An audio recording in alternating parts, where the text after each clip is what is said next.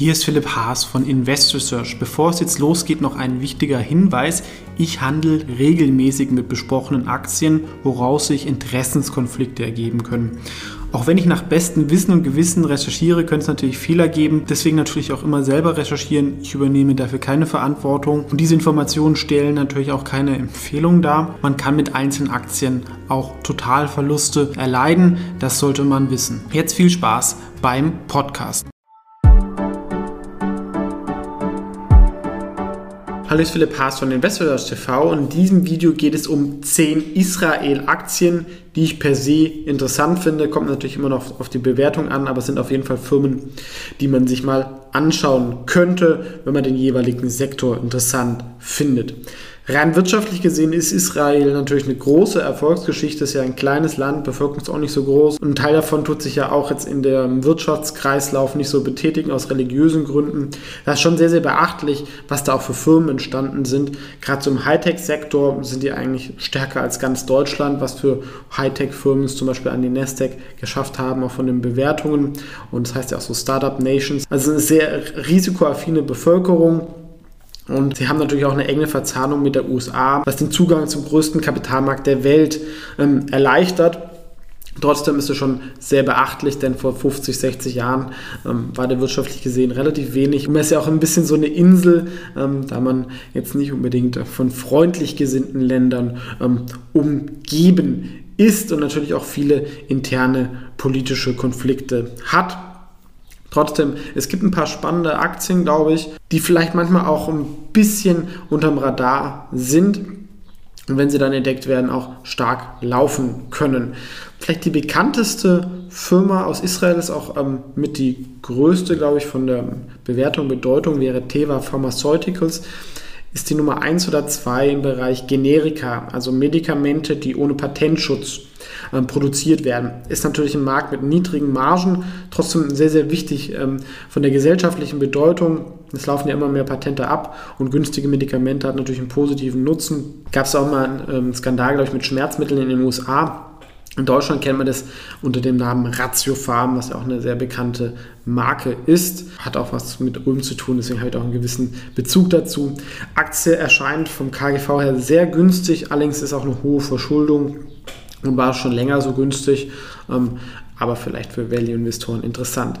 Das Gegenteil wäre Fiverr, die hat sich ja extrem stark entwickelt, jetzt kam sie wieder ein bisschen runter. Das ist ein Marktplatz für Dienstleistungen von Freelancern. Ich habe es auch selber mal genutzt für ein paar Sachen. Also es ist schon eine ganz gute Erfahrung, vor allem natürlich relativ kosteneffizient. Ne? Wenn ich jetzt Zugriff habe auf jemanden, der in Indien arbeitet, relativ günstig, dann plus ich habe die Bewertungen. Also ohne diese Plattform würde ich wahrscheinlich das Fünffache zahlen. Hierzulande müsste erst jemanden finden.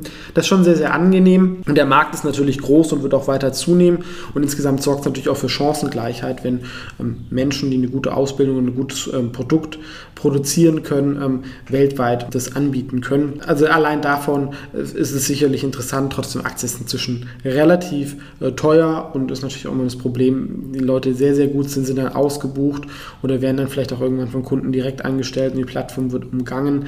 Ähm, sie kommen auch ein bisschen so aus einer Ecke, wo sie, sag ich mal, auch so semi-seriöse Sachen gemacht haben. Das hat sich ein bisschen verbessert, aber es schadet natürlich noch ein bisschen so der Marke. Vielleicht ist der Upwork besser. Auch eine Top-Firma ist Wix.com. Name klingt ein bisschen komisch, aber damit kann jeder relativ einfach Webseiten erstellen. Und das ist natürlich in der heutigen Zeit, nicht erst seit Corona, sehr, sehr wichtig. Und bestehende Lösungen wie WordPress funktionieren natürlich auch gut, aber da muss man sich schon ein bisschen reinfuchsen, muss vielleicht auch mal irgendeinen HTML-Code anpassen.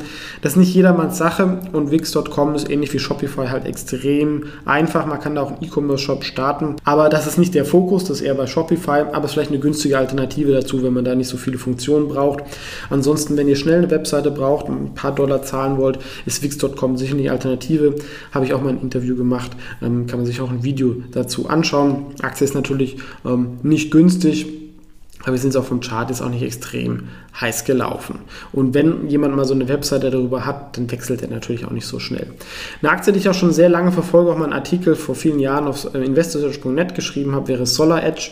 Ist eine der wenigen Technologiefirmen oder Qualitätsfirmen in diesem ganzen Cleantech-Sektor, der ja oft ähm, sehr commodity-artig ist. Ähm, sie haben da schon Hightech-Technologie, der Gründer ist, glaube ich, jetzt aber verstorben und sie stellen so vor allem solche Optimizer und Wechselrichter her. Man muss sich so vorstellen, es gibt jetzt Solar Rule, aber dass das erst richtig Strom produziert und gemanagt wird, da haben sie einfach Hightech-Lösungen. Konkurrenz wäre zum Beispiel SMA Solar oder auch zu einem gewissen Grad Enphase. Sie haben auch Lösungen so zum Smart Energy ähm, Management, also sind so verschiedene Sachen. Aktie ist aber inzwischen natürlich mit dem ganzen Cleantech-Blumen auch schon relativ bekannt und teuer. Eher unbekannt und vielleicht ähm, könnte man entdeckt werden, wäre Ituran. Das sind führende Anbieter von Telematik und Connected Car-Lösungen. Gibt es schon relativ lang diese Lösung, zum Beispiel beim Mietauto oder gegen Diebstahlschutz. Da ist dann irgendwo im Auto so ein Sender versteckt, dann kann man das immer orten. Und solche Daten werden natürlich immer wichtiger ist vor allem, glaube ich, in Brasilien und Israel aktiv. Man kann natürlich das auch noch mit Versicherungen zusammenarbeiten. Da ist, glaube ich, schon einiges an Potenzial. Aktie ist auch nicht so teuer, könnte auch was für Value-Investoren sein. Ähm, aber ist natürlich auch die Frage, wenn das Thema heiß wird, dann kommen natürlich da auch neue Technologien rein, wie man sich dann, behauptet. Ähm, und man ist natürlich jetzt auch nicht so der global bedeutende Player, aber es ist eine Aktie, die man sich auch sicherlich mal näher anschauen könnte. Auch profitieren könnte von der aktuellen Situation wäre InMode. Das ist ähm, ein Medizintechnikanbieter, der aber eher sich so auf Beauty fokussiert. Die haben so eine Radiofrequenzlösung, was ähm, sag ich mal, Gewebe erhitzt und dann so ein bisschen Fett abbauen kann, Hautstraffungen. Also das ist so ein bisschen besser als Facelift-Operationen. Gibt es auch ein paar Konkurrenten, glaube ich, L.N aus ähm, Italien zum Beispiel und wir sehen hier diese Geräte. Das könnte natürlich auch boomen, wenn die Leute nach Corona ein bisschen abnehmen wollen. Ähm, und ist natürlich nicht ganz so reguliert wie jetzt, jetzt Hightech-Medizintechnik. Allerdings halt die Frage, was ist der Anteil der Verbrauchsgüter, weil wenn irgendwann alle mal diese Geräte haben, dann kommt da natürlich das Wachstum auch ein bisschen runter und ist ja auch immer so ein bisschen so ein Modethema. Jetzt kommen wir zu vier Aktien, die wirklich Hightech sind, ähm, aber da könnt ihr auch darüber abstimmen, zu welchen ich da vielleicht nochmal ein Video machen sollte. Das erste wäre Audio-Codes. Ist nicht ganz trivial, was die machen, aber muss ich das so vorstellen, was ja boomt, ist das ganze Thema Videoconferencing, MS Teams, Zoom. Und das wird ja oft noch verbunden mit normalen analogen Telefonen. Und sie sitzen an dieser Schnittstelle, dass das alles funktioniert. Also dass man in ein analoges Telefon reinsprechen kann, das digitalisiert wird und das bei Zoom oder MS Teams rauskommt. Ähm, einerseits boomt es natürlich, andererseits kann man natürlich auch sagen, gibt es in 10, 20 Jahren noch analoge Telefone. Deswegen ist vielleicht die Bewertung der Aktie auch nicht so exorbitant, wie es für das Thema vielleicht sein könnte. Vom Momentum sieht es auch wieder interessanter aus. Sie vertreiben es auch über ähm, Azure und AWS und ist sicherlich natürlich ein Boom-Thema Wobei das ist auch die, das letzte Jahr die, ähm, den Markt nicht so interessiert hat, weil es halt auch ein bisschen spezielleres Thema ist, aber sicherlich nicht unspannend, gerade das Wachstum von MS Teams. Ähm, CyberArk ist eine IT-Security-Firma, die ähm, Fokus auf Identity Management macht. Ist ein sehr komplexer Markt, dieses ganze Thema, und da sage ich auch, bin ich jetzt nicht der super Security-Software-Experte. Ähm, da muss man wahrscheinlich schon aus diesem Bereich kommen. Deswegen bin ich da auch wenig investiert. Die Aktie halte ich noch auf den ersten Blick für anders als als andere einigermaßen vertretbar bewertet, so vom Umsatz. Und auch dieses Identity Management ähm, versteht man, glaube ich, dass zum Beispiel, wenn halt irgendjemand vom Homeoffice sich einloggt, das ähm, kontrolliert wird, dass es auch die richtige Person wird. Da gibt es viele Lösungen, aber was ich, als ich noch als Angestellter gearbeitet habe, es war oft nervig, es war langsam und dann hatte man keine Lust, sich irgendein so VPN ähm, einzuwählen. Und das soll einfach schneller sein, das ist natürlich ein großer Vorteil. Aber sicherlich auch ein Spezialthema, aber zeigt, dass sie da auch was haben, äh, wo sie weltweit mitspielen. Und IT-Security ist sicherlich auch was, was Israel kann. Da ist auch das ähm, Mossad-Militär, glaube ich, relativ stark, wo auch viele Leute daherkommen. Eine andere Story wäre Nice. Die machen Software die Automatisierung von Arbeitsabläufen, ist aber keine Cloud Pure Play, sondern die transformieren sich, deswegen ist das Umsatzwachstum nicht so hoch. Da hat man vielleicht dann aber auch wieder neue Konkurrenz durch Cloud Pure Plays.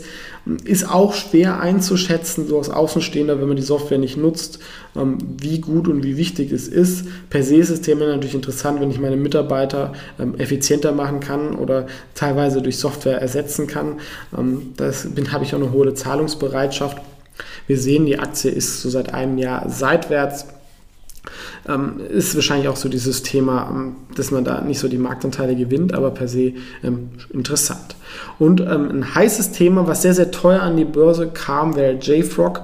Die nennen sich ein Anbieter von Liquid Software und wollen ein bisschen Updates von Software abschaffen muss man sich so vorstellen, dass es gibt so Packages, die dann immer wieder deployed werden und das ist dann immer so ein kontinuierlicher Prozess, der deutlich schneller ist. Man kann auch schneller erkennen, wenn irgendwelche Probleme gibt, wenn man irgendwo gehackt worden ist, wenn es da irgendwo ein Einfallstor ist, dann kann man das da schneller erkennen ähm, und man muss dann nicht mehr den Code anfassen. Sie haben da schon viele große Kunden, das ist so eine Best-of-Breed-Story, also in diesem Segment sollen sie der beste Anbieter sein.